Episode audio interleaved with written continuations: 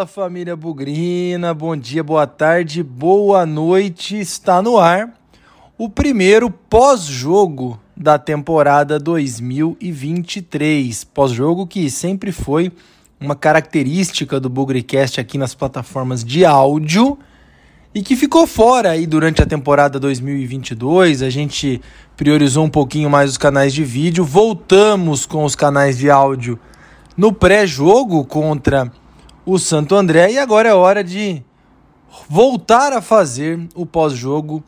Foco nessa derrota 1 a 0 para o Santo André, não era nem de perto o pós-jogo que a gente queria fazer ou que a gente esperava fazer. Mas a verdade é que o Guarani foi até o ABC, um jogo ruim, uma atuação bem abaixo daquilo que a torcida esperava. Poderia até ter voltado com um empate, né? Ou até vencido o jogo, se tivesse tido um pouco mais de aplicação e talvez um pouco de sorte também.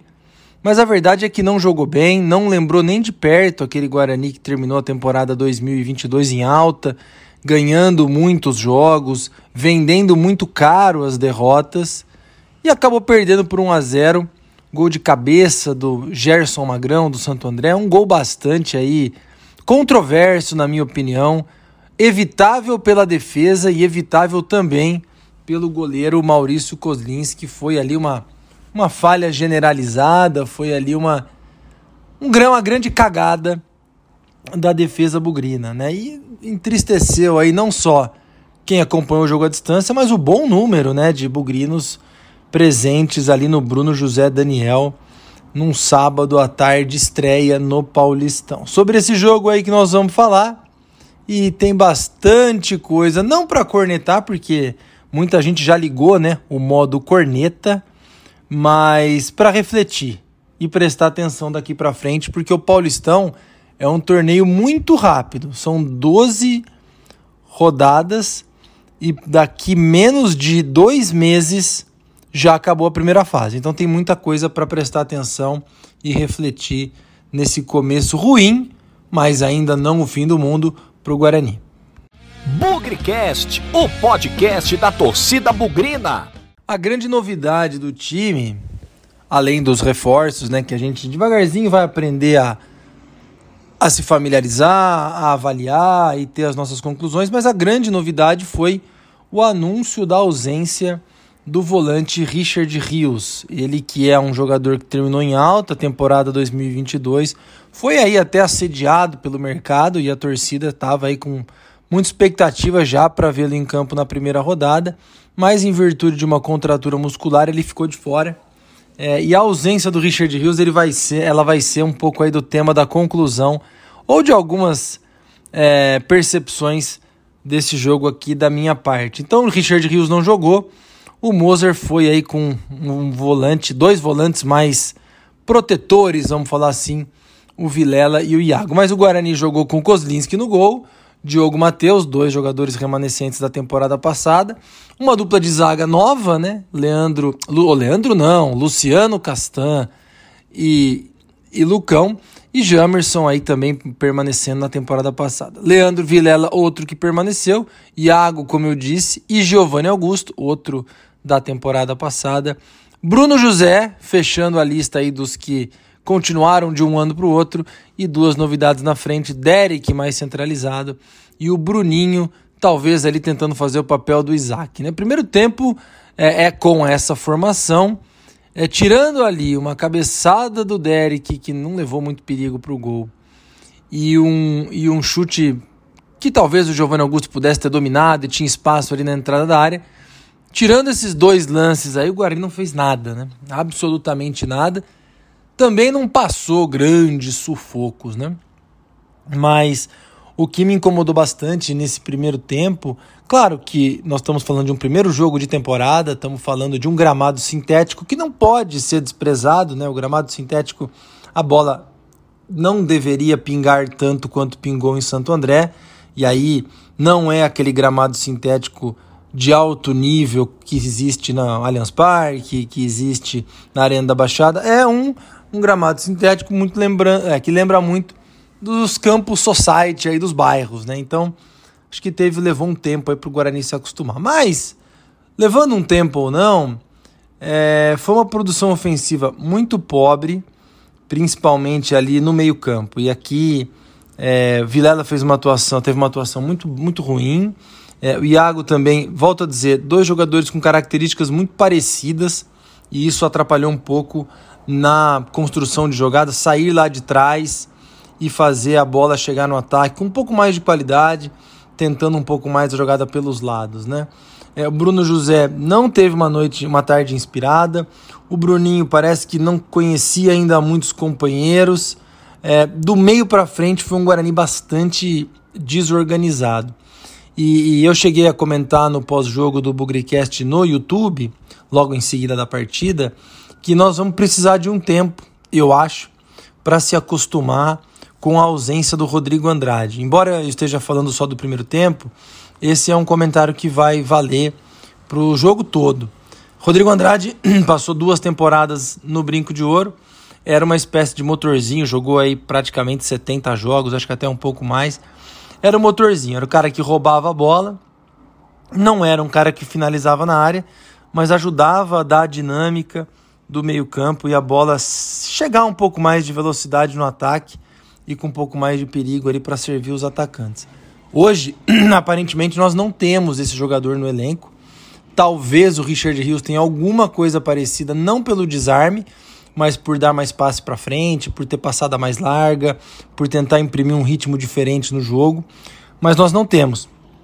E nós vamos ter que aprender a viver, é, pelo menos no curto prazo, sem um jogador como o Rodrigo Andrade. O Guarani não deixou, de, não fez uma partida ruim porque o Rodrigo Andrade não jogou.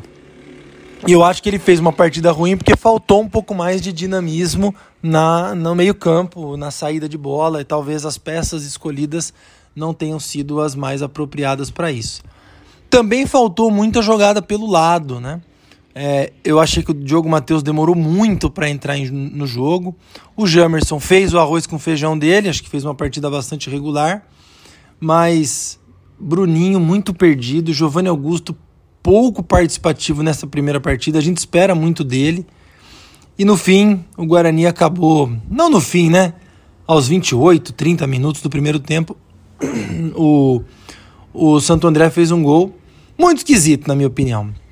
O jogador teve muita tranquilidade para dominar a bola, cruzar. Gerson Magrão muito longe do gol, cabeceou sem muita força, claro, muito colocado, tirando do Maurício Kozlinski mas me pareceu que dava tempo do Kozlinski reagir um pouco mais, da defesa se posicionar melhor, enfim, foi ruim, foi um gol esquisito. Eu, a hora que vi a bola sendo cruzada na área, falei, ah, isso aí não vai dar nada. E no fim, acabou sendo 1 a 0 para o Santo André. O Guarani praticamente não reagiu, né? Praticamente não fez nada, não levou muito perigo ao gol do Santo André e muito pelo que eu falei. Pouca dinâmica no meio-campo e a lateral pouco explorado, jogadores ainda desentrosados e, e sem aquele tesão, aquele apetite. Talvez pelo gramado, por a bola pingar demais, mas um primeiro tempo muito ruim.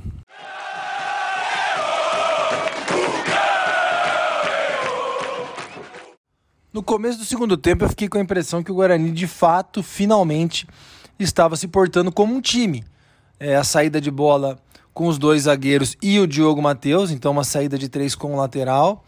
É, na frente deles deu para perceber o Moser recuando um pouquinho mais o Vilela para receber o primeiro passe quando a bola saiu da defesa, o que não aconteceu no primeiro tempo. No primeiro tempo tinha um grande buraco entre a saída de bola da zaga e o meio-campo.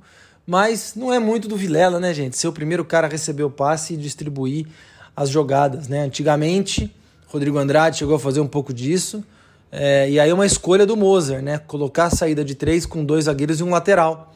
É, antigamente a gente via a saída de três com dois zagueiros e um volante, o Bruno Silva, lembra? Que ele ficava entre os dois zagueiros. Nessa partida ele optou por deixar o lateral e o primeiro cara a receber a bola foi o Vilela. Isso não ajudou.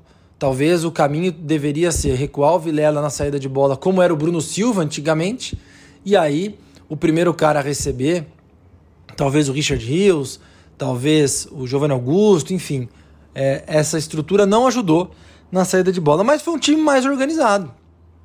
Chegou mais, o Santo André mostrou ali todas as suas deficiências, dá, deu para o Guarani quase ter empatado numa cabeçada do Derek que levou muito perigo, outra cabeçada logo em seguida que acertou a trave, mas lentamente o Guarani foi também ficando com a bola, girando, girando, vieram as mudanças, né? O Vilela saiu, é, Jamerson saiu, entrou o Mike, depois veio Bruno Michel, que entrou muito bem até, o Jenison tentando fazer uma, uma, um volume ali dentro da área. Nicolas Careca, que eu não entendi até agora como é que ele entra aberto como ponta esquerda, tendo a estatura, o peso e o vigor físico que ele tem. Quando ele entrou, imaginei até que ele, o, o, Moser fosse fazer uma tática meio kamikaze, colocar o Mike de ponta esquerda, deixar o Lima, volante, meio que um falso lateral ali, um falso ala, é, e centralizar o Jenison e o, e o Nicolas Careca para colocar dois grandões na área e tentar ganhar no cruzamento. O time ia ficar torto, mas pelo menos ia ter mais presença de área, né? Mas não foi nada disso. Foi mais uma vez uma partida de posse de bola, troca de passe, o tempo passando. O Santo André depois resolveu apostar no contra-ataque, não saiu muita coisa, levou um perigo outro com um atacante lá, Júlio César, se eu não me engano. Mas a verdade é que o Guarani foi um time muito burocrático ofensivamente. E aí é onde está outra preocupação que eu tenho. 2022, o Guarani fez, teve a sua principal força ofensiva, o cruzamento. Era o Jamerson, era o Giovanni Augusto que jogava a bola na área, para o Yuri fazer gol, para o Richard Rios, que fez aquele gol importante contra o CRB, o próprio João Vitor fez gol, o Edson Carioca fez gol de cabeça. Então, o, o jogo aéreo ele era muito bom, tanto no cruzamento, porque o que o Jamerson fazia era impressionante, quanto na finalização. E o que a gente viu nessa partida com o Santo André foi a mesma coisa. Qualidade no cruzamento, no jogo aéreo, mas com cabeceadores que talvez não tenham o cabeceio como sua principal é, é, virtude. Atacantes que são menos cabeceadores. E aí que fica a minha preocupação. Muita gente falando que, poxa, o time piorou, o time tá ruim. Eu acho muito cedo para falar que o Guarani piorou mas para mim vai ser um sintoma muito grande é, de piora se o Guarani continuar jogando com base em cruzamentos. Porque se os melhores cabeceadores foram embora, ou não estão mais aí, no caso o Yuri principalmente, é, nós perdemos uma força e não criamos nenhuma outra, né? Não foi possível ver contra o Santo André o chute de fora da área, que aliás poderia ter ajudado bastante por conta do gramado que pinga demais. A gente não viu tabela, triangulação, infiltração na área, aquele passe rápido, coisa que Diogo Matheus, Bruno Sávio, Regis fizeram por muito tempo, aquela entrada em diagonal na área, aquele passe nas costas do zagueiro. A gente não viu nada disso. E, de novo, não estou falando que isso é, é, já é um problema, mas é uma coisa que a gente tem que reparar. Se o time continuar se portando com as jogadas ofensivas, pensando apenas em cruzamento, aí vai dar para dizer que o time piorou porque nós não temos mais cabeceadores tão bons quanto os do ano passado. Essa talvez é a minha principal preocupação depois de ver esse jogo de estreia. Ainda acho que o time vai mudar bastante.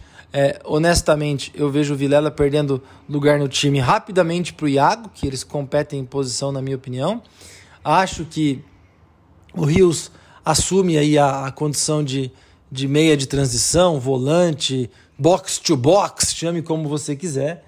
É, e lá na frente ainda acho que tem muita, muita incerteza é, na visão do Moser. Derek fez uma boa partida, na minha opinião, foi o melhor em campo, pelas chances que, que criou, mas Bruno José, torcida não está feliz, Bruninho me pareceu perdido, Nicolas Careca não é ponta esquerda, ele tem que brigar por posição ali com o Jenison e eventualmente com o Derek. Então acho que tem coisa para mudar ali na frente. Tem o Neilton, né, que deve ser anunciado a qualquer momento, e tem o Jenison, que na minha opinião tem que ser o titular desse time de qualquer maneira como centroavante.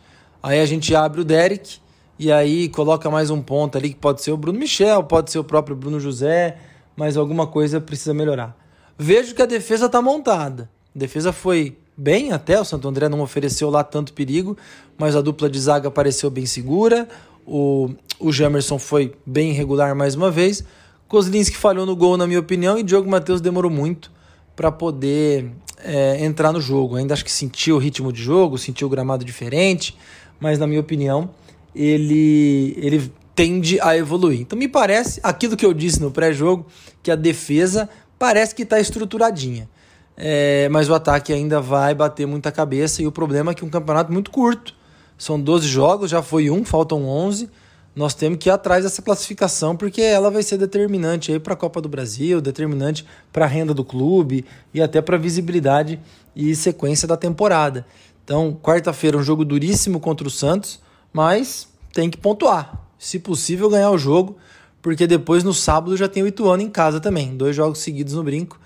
É, não vou dizer que vai decidir o futuro do campeonato nesses dois jogos, mas alguma resposta, alguma satisfação tem que vir para a torcida nessa semana de dois jogos, dois jogos em casa, que o Guarani precisa no mínimo fazer quatro pontos. Se fizer seis, acho que já dá uma, uma boa respirada, mas tem que fazer quatro pontos no mínimo. Se fizer menos do que isso, aí a gente começa a se decepcionar um pouco, a gente começa a ficar mais preocupado.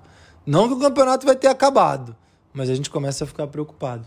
Para resumir, perdemos uma grande chance de voltar com pelo menos um ponto de Santo André. Voltamos com nenhum e com perspectivas não muito boas. Não dá para definir nada ainda, porque o campeonato e a temporada ambos estão apenas começando, mas tem muita coisa para a gente aprender e para a gente mudar, talvez, daqui para frente. Sem cornetagem, é só o começo de um trabalho, mas a impressão foi que é um, o time poderia ter jogado mais, poderia ter se aplicado mais e poderia ter voltado para Campinas numa situação mais favorável. Mas tudo bem, vamos que vamos, bola para frente, águas passadas não movem moinhos. Quarta-feira tem o Santos e vamos ver o que acontece. Bora para mais uma semana. É isso aí, sem nunca esquecer que na vitória ou na derrota, hoje sempre Guarani. Avante, avante, meu nós vibramos por ti, na vitória ou na derrota, hoje e sempre Guarani. É Guarani, é Guarani. Guarani.